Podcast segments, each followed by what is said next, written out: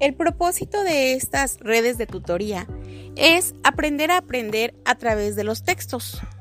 El sistema de redes de tutoría es una metodología de enseñanza y aprendizaje donde el alumno deja el rol clásico pasivo en el que solo recibe conocimientos del profesor y se convierte en el profesor de su propio aprendizaje.